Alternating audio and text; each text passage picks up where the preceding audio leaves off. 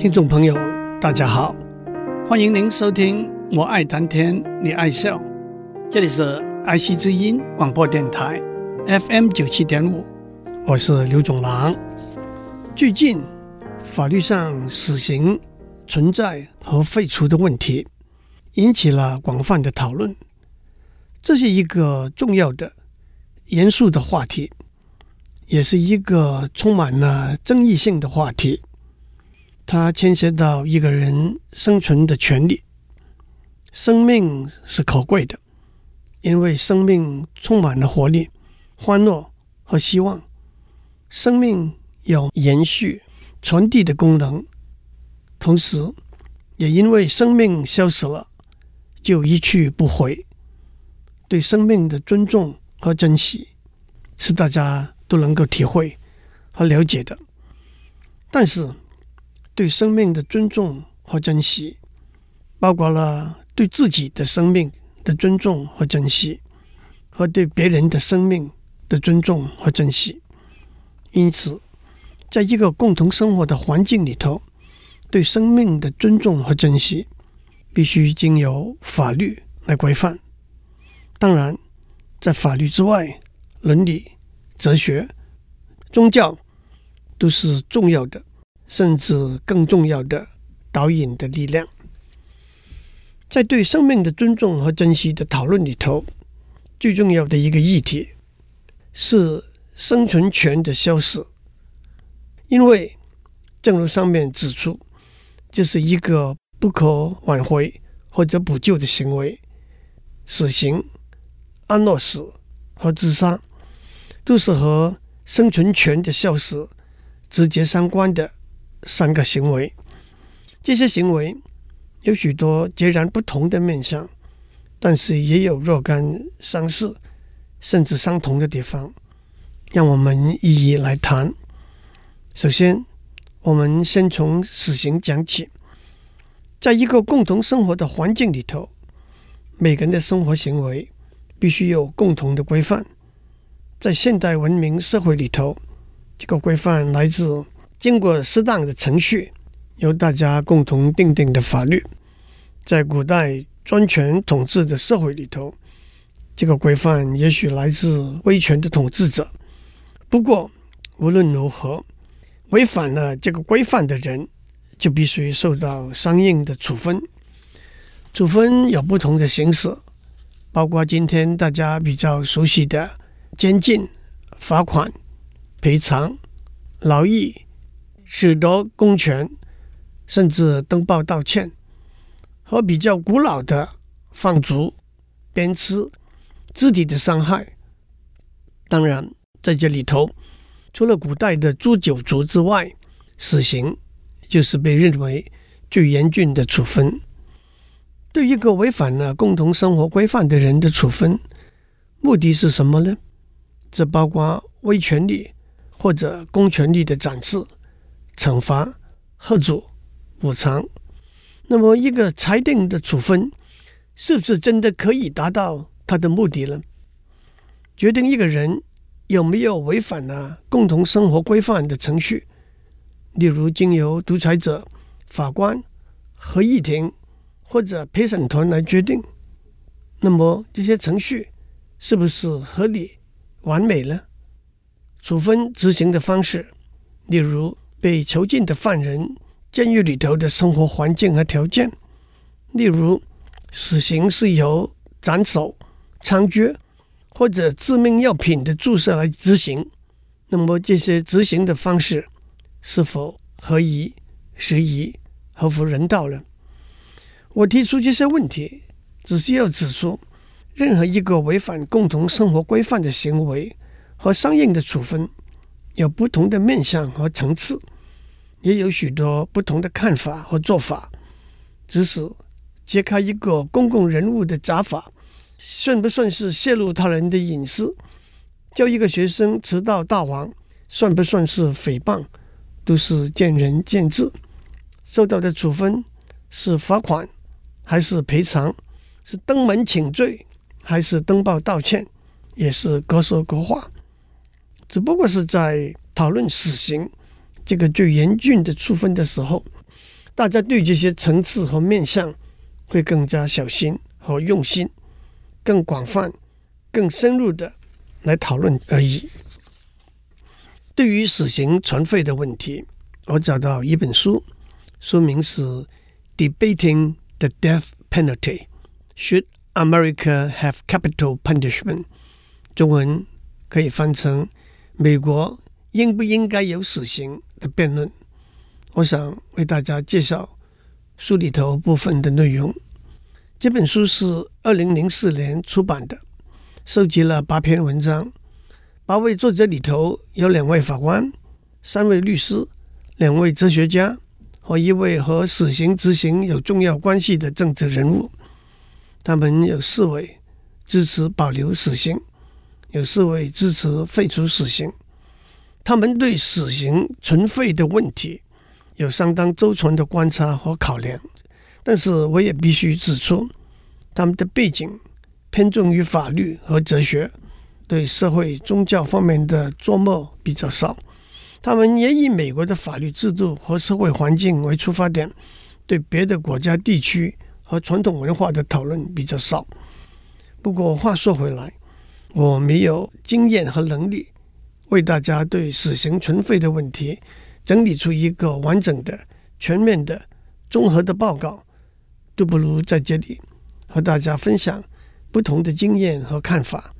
更何况，当我们每一个人对死刑存废这个问题做一个正还是反的答案的选择的时候，这个答案必须是来自听了不同的意见、权衡了不同的利弊，而在自己心里头的天平。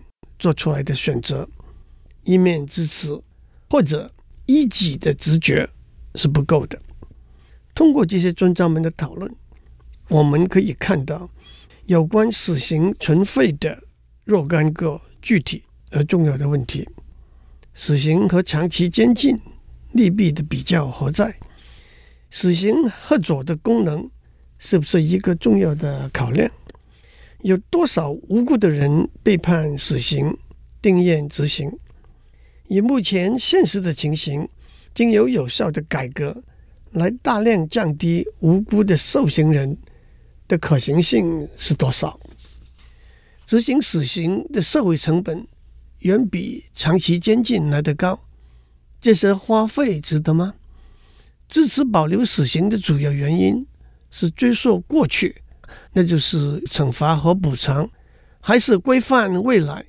那就是预防和吓阻了。死刑是不是一个不公平的惩罚？含有社会地位、经济能力、种族差异的歧视呢？死刑是不是让受害者家属痛苦的经验做一个终结的唯一途径？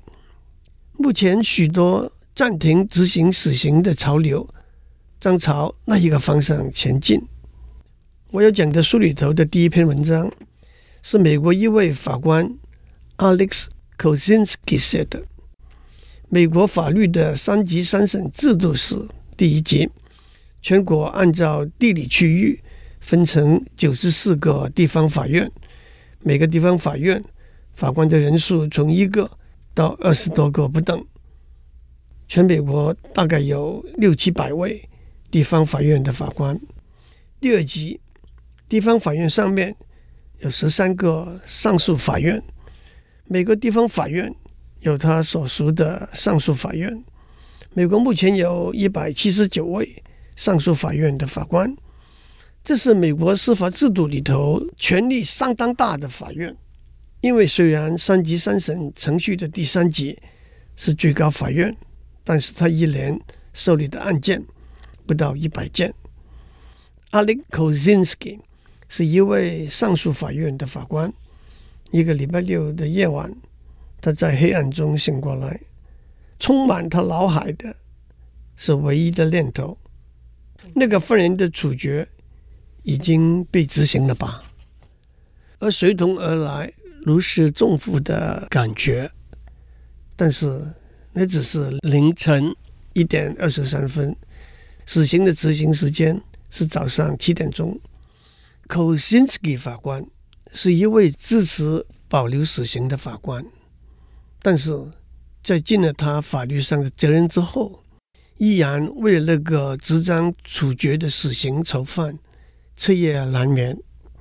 一九八八年二月，在美国拉斯维加斯发生了一个抢劫命案，一位二十六岁的年轻人在劫取一位三十四岁的女性公车司机二十块钱的现款之后，要继续索取更多的款项。当这位妇人和他挣扎的时候，他说：“你不该跟我挣扎，你要因此付出代价。我判你死刑。”然后乱刀把这位妇人刺死。Kosinski 法官是一位有二十多年经验的法官，他曾经看过许多残酷的谋杀案。他说：“残酷的犯罪事实。”强而有力的，在我的心理上留下深刻的痕迹。我认为犯了这些罪行的人已经丧失了他们生存的权利，让他们继续生存下去，将会在对受害者的记忆里头留下阴影，把不必要的痛苦堆加在受害者的家属的身上。但是，他也接着说，感受和行动是两回事。给一位法官提供意见，和作为一位签署死亡执行令的法官是两回事。这位二十六岁的年轻人的死刑，是我第一次亲自接触到的经验。这个谋杀案经过地方法院的审判，谋杀罪名成立，死刑被安排在一九九零年六月一日星期五凌晨十二点零五分执行。星期四下午六点钟，法官在法庭上亲口询问被控告的谋杀犯，会同检查他的心理学家的报告，认定他有充分的行为能力，做出放弃上诉的决定。但是他的父母亲还要尽最后一分的努力，请求死刑的延缓执行。但是这个请求并没有被地方法院的法官接受。这个案子。就送到上诉法院 Kozinski 法官的手中了。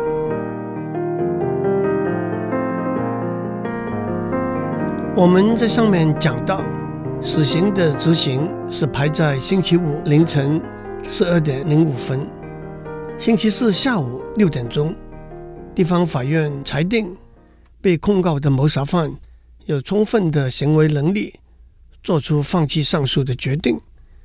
在绝望之中，他的父母亲找到一位并没有对他的心理状态做过直接的检验的心理学家，提出他的行为能力可能有短缺的证明文件，但是这份证据并不为地方法院的法官接受，死刑延缓执行的请求被拒绝。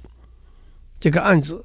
就在星期四晚上，Kozinski 法官正要到一个朋友家里吃晚饭的时候，送到他的手中。他马上选择了另外两位上诉法庭的法官，和他一起做共同的决定。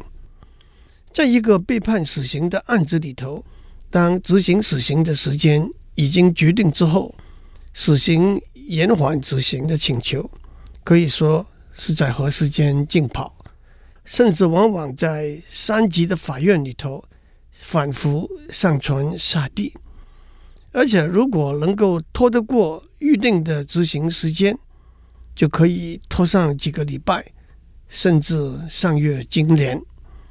有一个例子是死刑被排在早上十点钟执行，当律师们漏夜把死刑延缓执行的请求文件。送到最高法院之后，最高法院的法官排在早上十点钟讨论这个案子。几分钟之后，当他们的决定拒绝接受延缓执行的请求的时候，却发现死刑已经按时在十点钟执行了。另外一个不同的例子，是一个犯了谋杀案的人，在犯罪十四年之后才被定验。执行死刑，原定执行死刑的时间是凌晨十二点零一分，中间反复经过四次死刑延缓执行的决定，他被带进带出执行死刑的房间，死刑拖延到六点零一分才执行。Kozinski 法官指出，拒绝执行法律的规定是违反了从事法官工作的誓言，但是死刑的执行到底是不寻常的特点，所以维护受刑人权益的律师和理论上支持废除死刑的法官，难免在程序上拖延，在细节里头挑剔。作为一个在理论上支持死刑存在的法官，Kozinski 法官觉得法律的正确性和尊严性必须维护，不可以把刑法的执行变成一连串的运作。Kozinski 法官也指出，死刑的执行应该会有帮助受害者的家属，对一场悲剧带来一个终结的功能。反复的上诉，程序上的拖延。是不是也缓慢了受害者的家属止痛疗伤的过程呢？Kozinski 法官在他吃晚饭的朋友的家里，通过电话先听了辩护律师的陈述，然后他们三位法官讨论投票的结果，二对一通过死刑延缓执行到星期六的中午。那个时候。已经是星期四的深夜，离开原定死刑执行的时间，星期五凌晨十二点零一分，只有九十分钟。那一票反对票是 Kozinski 法官投的。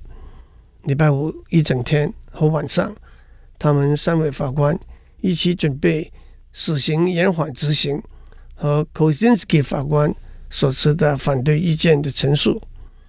赞成死刑延缓执行的法官认为，被控告的谋杀犯的父母亲所提出的心理学家的行为能力可能有短缺的证明文件是有足够的说服力的。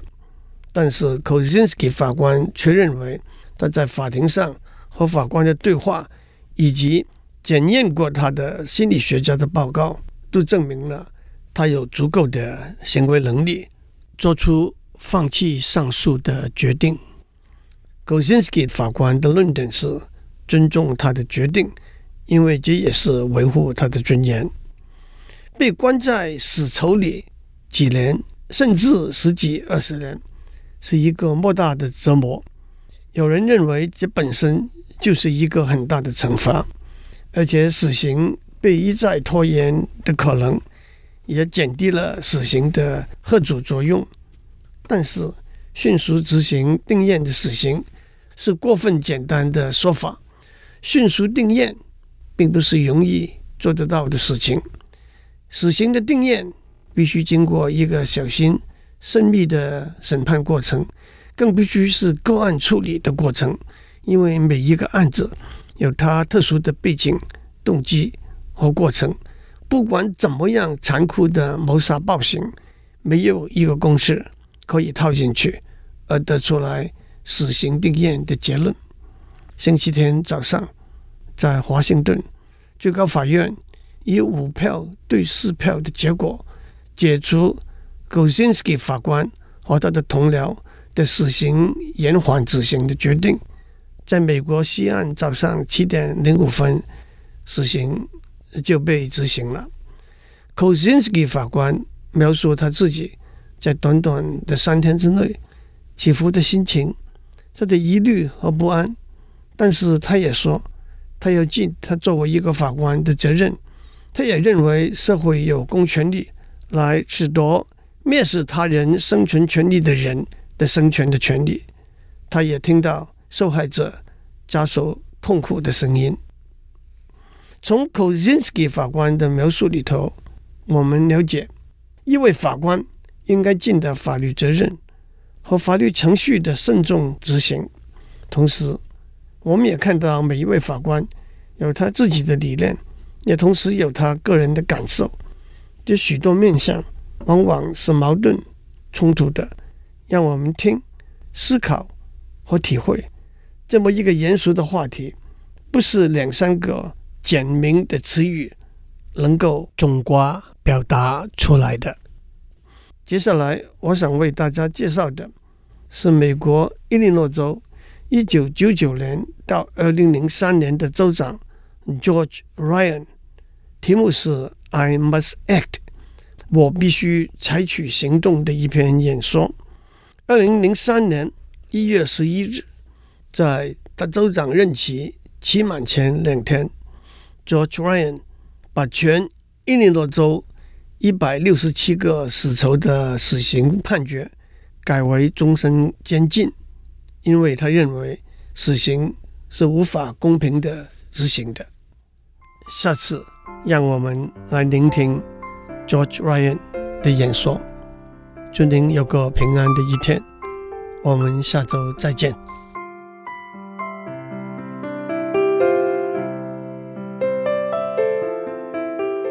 以上内容由台达电子文教基金会赞助播出。